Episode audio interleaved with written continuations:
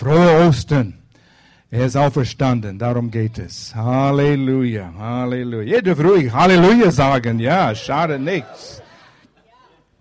Es ist nicht eine stille Gemeinde hier, dass niemand was sagen kann, ja. Wir haben, wie Gloria sagt, Grund zu freuen, weil Jesus lebt. Und das ist der Eckstein von dem, was wir glauben. Jesus lebt. Wenn du die Religionen der Welt durchgehst, sind alle angefangen bei einem Leiter, egal, Mohammed, Buddha, äh, neue Religionen, alle Menschen haben es angefangen. Sie lebten, sie starben und sind im Grab. Nur Jesus ist auferstanden und er lebt heute noch. Nur Jesus. Das soll deine Aufmerksamkeit auch bekommen.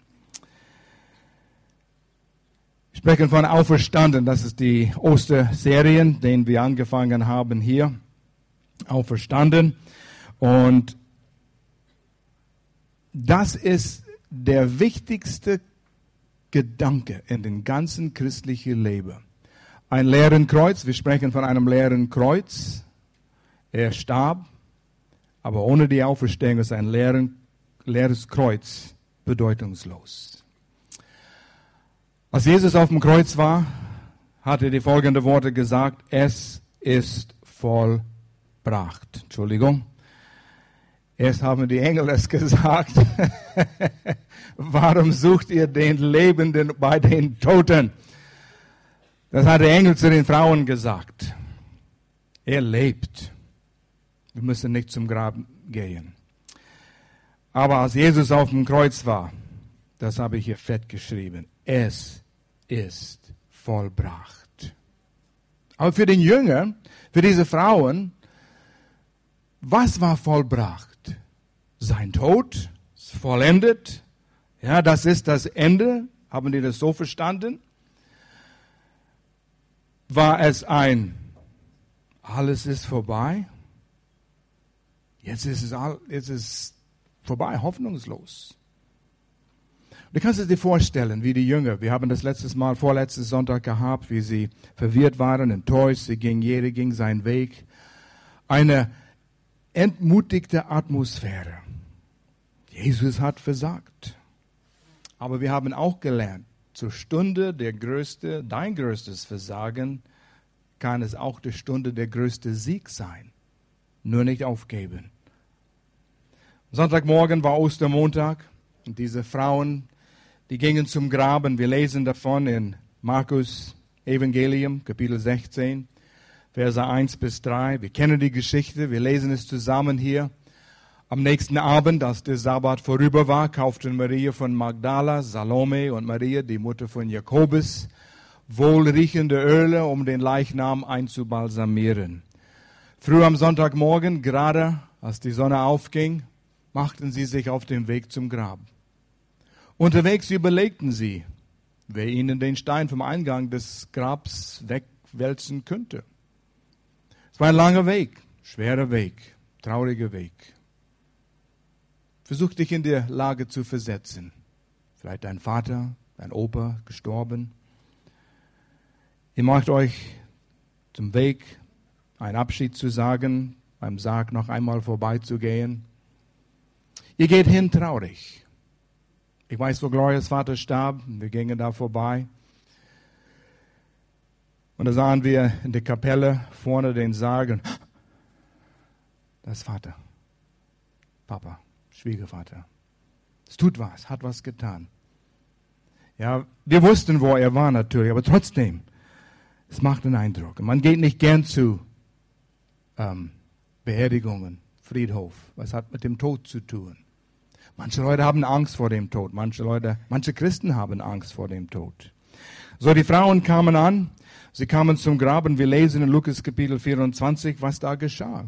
Vers 2, sie sahen, dass der Stein, der Eingang verschlossen hatte, weggerollt war. Was ist jetzt? Das ist nicht normal. Wie hättest du reagiert? Der Sarg ist offen. Man merkt beim zum Sarg gehen, es ist leer. Und so gingen sie in die Grabhöhle hinein, konnten aber den Leichnam von Jesus, dem Herrn, nicht finden. Was würde das für dich bedeuten? Verwirrung. Sie waren ratlos und überlegten, was geschehen sein könnte. Plötzlich standen zwei Männer in strahlenden Gewändern neben ihnen. Die Frauen erschraken und verneigten sich vor ihnen. Da fragte die Männer, warum sucht ihr den Lebenden bei den Toten? Er ist nicht hier. Er ist auferstanden. Und was würdest du sagen, wenn in der Kapelle einer kommt vorbei und sagt, dein Papa ist nicht hier. Er ist auferstanden. Ha? Sag's nochmals. Wenn man stirbt, dann ist es vorbei. Aus, Ende. Licht aus. Und du sagst, er ist auferstanden. Und dann kamen die Worte zurück. Und die Engel haben die Frauen daran erinnert, was Jesus gesagt hat. Drei Tage werde ich im Grab sein und dann werde ich wieder auferstehen. Und dann wussten sie, ja, das ist, was Jesus bedeutet hat mit seinen Worten. Da haben sie endlich verstanden. Da kamen die anderen Worte zur Erinnerung, die Jesus gesagt hat. Da kamen diese, Worte, diese Worte wieder, als Jesus am Kreuz war. Es ist vollbracht, so wie wir in Johannes 19, Vers 30 lesen. Als nun Jesus den Essig genommen hatte, was ihm zugereicht war, um den Schmerz zu lindern. Es ist vollbracht. Und er neigte das Haupt und übergab den Geist. Jesus war in voller Kontrolle von sich selbst bis zu Ende. Er hat sich entschieden, wann er stirbt. Und wo der Geist den Körper äh, wegging, starb der Körper. Aber der Geist ging weiter. Jeder Mensch ist ein Geistmensch. Jeder Mensch, der wahre Mensch, lebt ewig. Du lebst ewig. Dein Geist lebt ewig. Wir haben nicht Zeit, das alles näher zu betrachten, aber nimm es im Glauben an. Es steht in Gottes Wort. Und so die Frage war, was war vollbracht? Mit dem Tod Jesu ist vieles geschehen. Einmal das alttestamentliche System von immer Opfer bringen, Tiere bringen, um die Sündenschuld zu äh, vertilgen, obwohl es hat es nicht vertilgt, es hat es nur provisorisch auf die Seite geschoben, bis der endlich der Lamm Gottes kam, Jesus. Das war vorbei. Der alte Bund, der alte Blutbund, was wir im Alten Testament lesen, der Weg, wie Mensch zu Gott kommen könnte, wie Gott wie ein Mensch Gott begegnen könnte, es war vorbei. Es war vollendet. Nie wieder. Neue Zeitalter. Die meisten haben es nicht verstanden. Sein Tod war der Preis für die Sündenschuld von der ganzen Welt. Das wurde vollbracht. Ein vollkommenes Opfer, ohne Sünde. Nichts mehr musste, könnte getan werden. Erledigt. Und alle Schuld war getilgt. Alle Sündenschuld war getilgt. Gott selbst hat sich geopfert. Gott selbst hat uns mit ihm versöhnt. Gott hat es getan. Wir könnten es nicht tun. Wir könnten keine Wiedergutmachung machen. Wir könnten nichts gut genug machen damit Gott uns annehmen könnte. Wir könnten uns nicht gut genug, wir könnten nicht gut genug werden, damit Gott uns nehmen würde und unsere Sünden vergeben. Gott musste selbst was tun. Und deshalb sandte er seinen Sohn. Das Lied, Daniel hat uns in den Lied geführt, Gnade kämpfte für meine Aufmerksamkeit.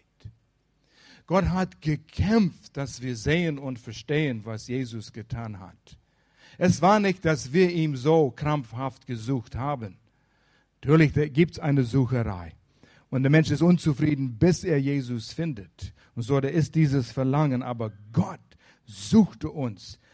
Tausende von Jahren lang, seit der erste Mensch, wo Sünde auf diese Erde kam, suchte Gott uns. Er sagte, es war vollbracht, aber es geschah noch einiges, nachdem sein Leib, sein physischen Tod stattfand. Es geschah einiges zwischen Kreuz und die Auferstehung. Und die Dinge wollen wir noch kurz betrachten. Erstens, eigentlich schon auf dem Kreuz wurde Jesus zur Sünde gemacht. Wir lesen das hier in 2. Korinther 5, Vers 21, gewaltigen Vers, hier in der Schlachterübersetzung. Denn er hat, Gott hat den Jesus, der von keiner Sünde wusste. Überleg mal. Du hast immer korrekt, jede Situation korrekt behandelt. Nie was Falsches gesagt. Nie ein scharfes Wort. Nie ein Kritik. Nie etwas Gemeines gesagt. Nicht mal eine falsche Gedanke über jemanden gehabt. Du warst so in einer Beziehung mit Gott, dein himmlischen Vater, und durch seinen Geist hat er dich geführt, dass du nicht einmal was Falsches gedacht, gesagt, getan hast. Er kannte keine Sünde. Jesus kannte nicht, was es hieß, sich schuldig zu fühlen für etwas, was er getan hat. Er lebte vollkommen. Und so Gott hat diesen vollkommenen Mensch für uns zur Sünde gemacht. Er nahm diesen Dreck von der Sünde auf sich zu. Meine Sünde, deine Sünde, damit wir in ihm zur Gerechtigkeit Gottes würden. Wir werden ein bisschen darüber noch sprechen, aber nur wenn man völlig gerecht ist, kann man vor Gott stehen. Und gerecht heißt, als hätten wir nie gesündigt. Nicht einmal. Und dadurch, dass Jesus für uns zur Sünde gemacht wurde, können wir gerecht vor Gott stehen. So, den ersten Mensch, Adam, sündigte, starb er sofort? Physisch nicht. Aber geistlich starb er. Er war von Gott getrennt. Bis zu dem Punkt, bevor die Sünde kam, hat Adam eine vollkommene Beziehung mit Gott, sein Vater. Das war ungehindert, da war nichts dazwischen. Es gab keine Sünde. Da kam die Sünde und da starb Adam in seiner Beziehung zu Gott. Er war von Gott entfernt. Er war von Gott getrennt. Sünde kam dazwischen. Später starb er physisch, weil er gesündigt hat. Die Sünde hat alles kaputt gemacht. Eigentlich, Adams Körper wurde geschaffen, ewig zu leben. Hätte er nie gesündigt, hätte er ewig gelebt. So hat Gott uns ursprünglich geschaffen. Und so gab es einen geistlichen Tod, entfernt von Gott. Jesus würde zur Sünde gemacht, damit er nicht nur physisch stirbt, aber auch geistlich sterben würde. Den Tod den wir erleiden müssten. Als er auf dem Kreuz hing, hat er in Matthäus 27, Vers 46 Folgendes gesagt, gegen drei Uhr rief Jesus mit lauter Stimme, Eli, Eli, lama asabtani, hebräisch. Das bedeutet, mein Gott, mein Gott, warum hast du mich verlassen? Er war in dem Augenblick, wo er zu Sünde gemacht wurde, von Gott abgeschnitten. Und Jesus hat ein vollkommenes Leben gelebt, eine vollkommene Beziehung mit seinem Vater gehabt, ohne Sünde. Und plötzlich wurde er von Gott, sein Vater, abgeschnitten. Gott kehrte seinen Rücken zu ihm und sagte, ich muss dich loslassen. Und Jesus fiel in den Krallen Satans. Und da hatte Satan ihm, wo er wollte, er ihm wollte, haben wollte. Er ging in die Hölle für uns. Er ging in die Hölle, das zu erleiden, was wir hätten erleiden sollen. Und jetzt war es Satans Gelegenheit. Oh, er dachte, jetzt steht er vor dem größten Moment seines Lebens, wenn man ihm ein Leben nennen kann. Es sah die Gelegenheit, Jesus endgültig zu beseitigen. Jetzt ist er zur Sünde gemacht. Jetzt habe ich ihn wegen der Sünde. Und Satan hat sich so gefreut, weil Jesus Christus, spulen wir zurück, Alten Bund, Alten Testament, immer wieder ein Lamm, immer wieder ein Tier, wurde geschlachtet für die Sündenvergebung, vorübergehend. Es hat es nie richtig getilgt. Sie müssen immer einen neuen bringen. Und Jesus würde der letzte Opfer sein. Hebräerbrief spricht darüber. Der letzte Opfer, weil nur ein Mensch stellvertretend für ein Mensch sterben könnte. Das Blut von Tieren könnten die Sünde nicht tilgen. Und so, hier war der Trumpfkarte Gottes. Wenn das nicht funktioniert, Satan denkt, haha, da funktioniert nichts. Das ist das Letzte, was Gott in seiner Hand hat. Und wenn ich Jesus kriege, dann ist alles vorbei. Und Satan triumphiert. Genau die Herrschung über die Welt, die Universum haben, was der erste Mensch hätte haben sollen. Und Gott könnte nichts mehr tun. Wenn es jetzt nicht klappt, wenn Gott nicht irgendwie was tut, ist alles vorbei. Licht aus. Für immer Hoffnungslosigkeit. In diesem Augenblick war Jesus alleine gelassen, von Gott verlassen. Und hier in der Hölle wurde Jesus bestraft für, je, für jede teuflische, diabolische, schreckliche Sache auf dieser Erde, was es gibt. Jede pervertierte Sache, jede Gewalttat, Kindesmisshandlung, Quälerei, was du dir erdenken kannst. Jede Perversion würde auf Jesus gelegen und er würde für das bestraft. Allein wenn wir einen Haufen Sünde nehmen würden, nur von den Menschen in diesem Saal, wäre das schrecklich. Aber er nahm es für die ganze Welt. Und Jesus wurde von Gott verlassen. Er starb geistlich. Sein Geist existierte noch. Aber der zweite Tod ist der geistliche Tod, für ewig von Gott entfernt getrennt zu sein. Und so war Jesus in der lebenden Hölle. Den hätten wir bekommen sollen. Aber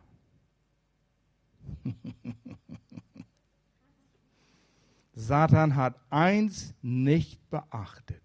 Und es steht, letzt, vor zwei Wochen haben wir gepredigt, 2. Korinther, heißt es, wenn die Fürsten diese Welt gewusst hätten, was sie taten, hätten sie Jesus nicht gekreuzigt. Sie hatten eins nicht verstanden. Und Satan versteht auch nicht alles. Jesus war illegal in der Hölle. Es gibt Gesetze in diesem Universum. Gott hält sich an seine Gesetze. Und deshalb ist Satan immer noch zu dieser Zeit 2015 Fürst über diese Welt.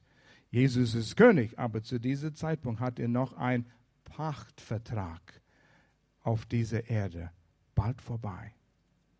Aber wo Jesus in die Hölle ging, hat Satan nicht erkannt, er ist illegal in der Hölle, weil er trug deine Schuld, er trug meine Schuld, er wurde zur Sünde gemacht. Aber hat Jesus mal gesündigt? Nicht einmal. Musste Jesus etwas bezahlen für seine Schuld, seine Sündenschuld? Gar nichts. Er wurde bestraft für deine Schuld, für meine Schuld und das gilt. Aber Jesus, er starb, indem Gott sich von ihm entfernt hat wegen meine Schuld, meine Sünde, deine Schulden, deine Sünde. Aber für seine musste er nichts bezahlen, weil er hatte keins. Hätte Jesus einmal eine falsche Gedanke gehabt und gesündigt, hätte Gott verlangt, dass er sein Leben in der Hölle gibt und er wäre ewig in der Hölle gewesen. Gott sagt, ich kann nichts anderes. Das ist mein Charakter, das sind geistliche Gesetze. Und so, wo Jesus in der Hölle, Freitag, Nachmittag, Abend, Samstag, Samstagnacht bis Sonntagmorgen, sagt Gott, es reicht. Und er rief seinen Sohn aus der Hölle raus, er würde wiedergeboren. Oh, und das ist gewaltig hier.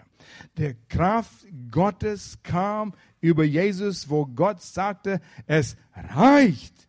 Die Schuld ist bezahlt. Und wir lesen hier in Epheser 1, Vers 19 und 20 in der Luther-Übersetzung, wie die Kraft Gottes auf Jesus kam und wie überschwänglich groß seine Kraft an uns. Und ich liebe diese Übersetzung. Das ist ein altes Wort. Ich glaube, keiner hier benutzt überschwänglich groß im Alltag, oder? Ist da jemand, der das regelmäßig benutzt? Ich glaube nicht. Ich habe es nie gehört, nur hier gelesen. Das ist ein guter Ausdruck. Es, es, es, es nimmt deine Aufmerksamkeit weg vom Alltag und wie groß ist überschwänglich groß? Es ist größer als mega groß. Es ist größer als obergroß. Das Wort bedeutet nicht messbar. Aber schau mal, was er sagt. Wie überschwänglich groß seine Kraft an uns, die wir glauben an Jesus Christus, weil die Macht seiner Stärke bei uns wirksam wurde. Und jetzt vergleicht er diese Kraft mit der er in Christus gewirkt hat. Durch sie, durch diese Kraft, hat Gott Jesus von den Toten auferweckt und eingesetzt zu seiner Rechten im Himmel. Jetzt, wir können nicht fassen, wir können nicht messen diese Kraft.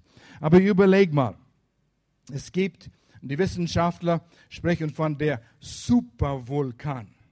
Und in den USA, in Yellowstone National Park, wo der Yogi Bear wohnt, da kocht sich was im Boden. Und die sagen, das wird zu einem Supervulkan, was die Erde noch nicht erlebt hat. Messbar? Nein. Aber schätzungsweise, damit wir eine Ahnung haben, wie groß das ist, Sie sprechen davon, dass wir kennen die äh, nukleare Bombe, auf, die auf Hiroshima im Zweiten Weltkrieg geworfen wurde. Die sagen, es würde wie 100.000 solche Hiroshima-nukleare Bomben. 100.000. Und das war ein, es wird eine Riesenexplosion geben. Die sagen, es kommt. Keine Angst. Wir, wir waren als wir von Dallas nach Vancouver fuhren, nach 1980, vor kurz, es scheint vor kurz zu sein, fuhren wir durch Washington, wo Mount St. Helens gerade explodierte, der, der, der Vulkan dort. Tagelang sind wir die Strecke gefahren und sahen Zerstörung überall. Asche fiel wie Schnee. Asche auf der Straßenseite. Bäume runtergewälzt von dieser Wucht. Die sagen, das ist einer der stärksten Vulkanausbrüche, was diese Erde je erlebt hat. Ich kann es mir nicht vorstellen, was das war. Wir haben es nur am Fernsehen gesehen. Und wir haben immer mit unseren Freunden, waren Zeiten bevor den Handys, zurücktelefoniert und gefragt, welche Wege sind frei, welche Wege sind gesperrt. Es war ein Desaster. Aber die haben uns durchgelotst. Es war beeindruckend das ist nichts im Vergleich zu der Kraft, die in, die, in dem Augenblick in der Hölle gewirkt hat. Gott sagt, es reicht. Jesus, komm heraus. Und da war so ein Knall in der Hölle, dass jeder Dämon, jeder Teufel in die weiteste Ecke der Hölle geschleudert wurde. Satan selbst wurde plattgelegen. Und Jesus stand auf um den Tod und ging in einen neu geschaffenen Leib und verließ den Grab und wurde wiedergeboren. Und im Neuen Testament von diesem Moment an liest du, wie Jesus nicht der eingeborene Sohn ist, sondern der erstgeborene Sohn Gottes. Du und ich sind wiedergeboren, so wie Jesus.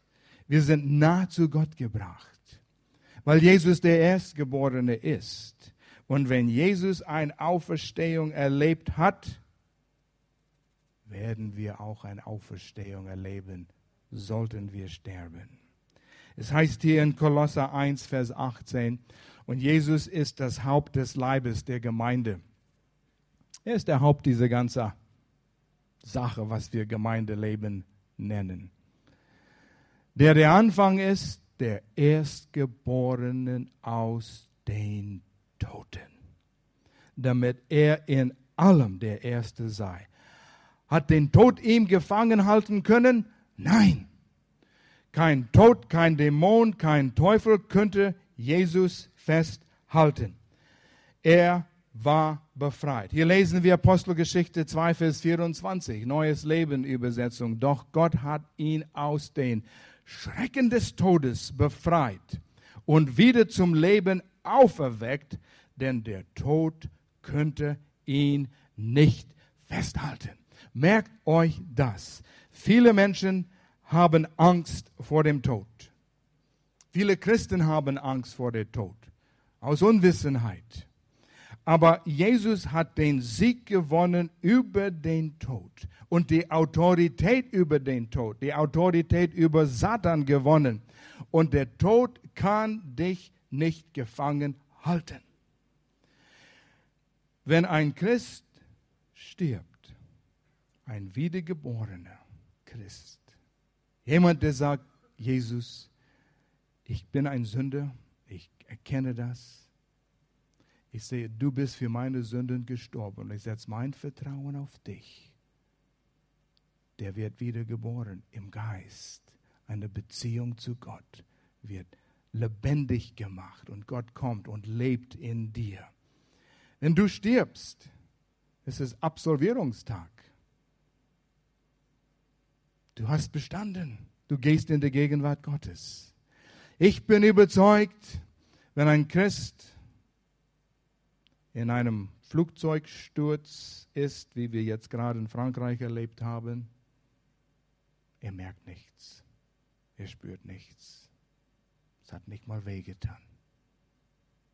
Ich glaube in dem Augenblick, man ist transportiert in der Gegenwart Jesus. Wuh! Ich bin hier. Wuh! Schau mal. Will ich zurück? Mm -mm. Nicht dort auf die Erde, Ujak.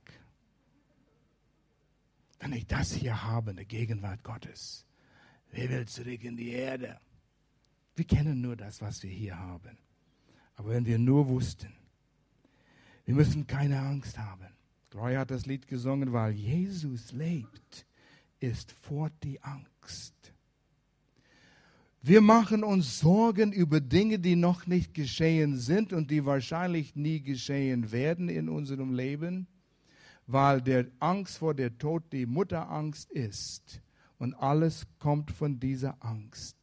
Angst vor Versagen, Angst vor äh, Fehlentscheidungen, Angst, was werden die tun. Stemmt, stemmt, stammt von dieser Ursprungsangst, Angst vor der Tod. Und Jesus hat es besiegt und er wohnt in uns. Und jetzt hat Jesus die absolute Autorität. Er wurde befördert zu dem Platz neben Gott, zur Rechten Gottes. Und wir lesen weiter in den Epheser-Abschnitt dort über jede Macht. Es gibt keine Macht über Jesus, nur sein Vater. Wofür haben wir Angst? Mein großer Bruder ist der Größte, Jesus. Ich bin ein Kind Gottes. Wir müssen lernen, das in Anspruch zu nehmen. Diese gewaltige Kraft, die größer ist als ein Supervulkan. Nur, die Ladung kriegen wir nicht alle auf einmal. Wir würden nicht wissen, wie wir damit umgehen sollen. Wir würden uns selbst explodieren. Das ist genau wie du kein Vierjähriger eine Schrotflinte geben würdest. Er würde überall rumknallen und sich selbst und viele anderen erschießen. Nein. Es wird dosiert gemäß unser Glauben, gemäß unser Vertrauen an Jesus. Und so wie wir in unserem Glauben wachsen, so kriegen wir mehr und mehr Kraft. Wie wissen wir, dass all das gültig ist? Wie wissen wir, dass all das wahr ist? Wie wissen wir, dass Jesus meine Schuld getilgt hat durch seinen Tod? Weil sein Grab leer ist. Und weil sein Grab leer ist, ist Beweis, dass sein Opfer, sein Sterben in der Hölle physisch und geistlich gültig war. Sonst wäre Jesu Leib immer noch im Grab und niemanden seine Jünger nicht, seine Feinde nicht, könnte der Leib Christi hervorbringen. Niemanden. Nicht ein einzige Person könnte sagen, hey, hey, was seid ihr so jubelnd über Jesu ist auferstanden, hier ist sein Leib. Er wurde gesehen von vielen anderen, hunderte von Menschen. Er lebt. Und Römer 4, gewaltiger Vers, unterstützt die Aussage, die Auferstehung ist der Beweis dafür. Vergess es nie. Römer 4, Vers 25 in die Einheit-Übersetzung. Nicht jede Übersetzung druckt es so aus, aber die Grammatik bringt es so raus. Es ist da. Wegen, wegen unserer Verfehlungen wurde er hingegeben. Ursache, Effekt. Wegen Verfehlung hingegeben. Selbe Wort wegen. Wegen unserer Gerechtmachung. Wann sind wir gerecht geworden? Als Jesus am Kreuz hing, als er in der Hülle war oder als er auferstanden ist? Ein paar Verse weiter, Kapitel 5, Vers 8 oder 9 heißt es, durch sein Blut sind wir gerechtfertigt. Wo Jesus starb und sein Blut wurde vergossen, sind wir gerecht geworden, weil der Opfer gilt, galt. Wegen unserer Gerechtmachung durch Jesu Tod wurde er auferweckt. In anderen Worten, wegen der Tatsache, dass sein Opfer gilt und ausreichend war, jede Sünde zu tilgen, als er starb und sein Blut vergoss und er wurde im Grab gelegen, sagt Gott, wer an ihm glaubt, wird gerecht. Und als Beweis, dass der Opfer gültig war, werde Jesus aus dem Grab bringen, weil sonst, wenn Jesus gesündigt hätte, wäre er nicht ein vollkommenes Opfer und es wäre ungültig. Aber weil er auferstanden ist, ist Beweis, sein Opfer war gültig. Und du kannst es in Anspruch nehmen. Weil Jesus lebt, ist fort die Angst. Weil Jesus lebt, habe ich eine Zukunft. Wie geht es auf Englisch? Something about tomorrow. Weil Jesus lebt, kann ich auf morgen schauen. Weil er lebt. Mit dieser Kraft. Glaubst du das? Und wir sagen es so leicht. Ja, natürlich glaube ich das. Aber wenn ich überlege, was das bedeutet, weil Jesus lebt, habe ich keine Angst.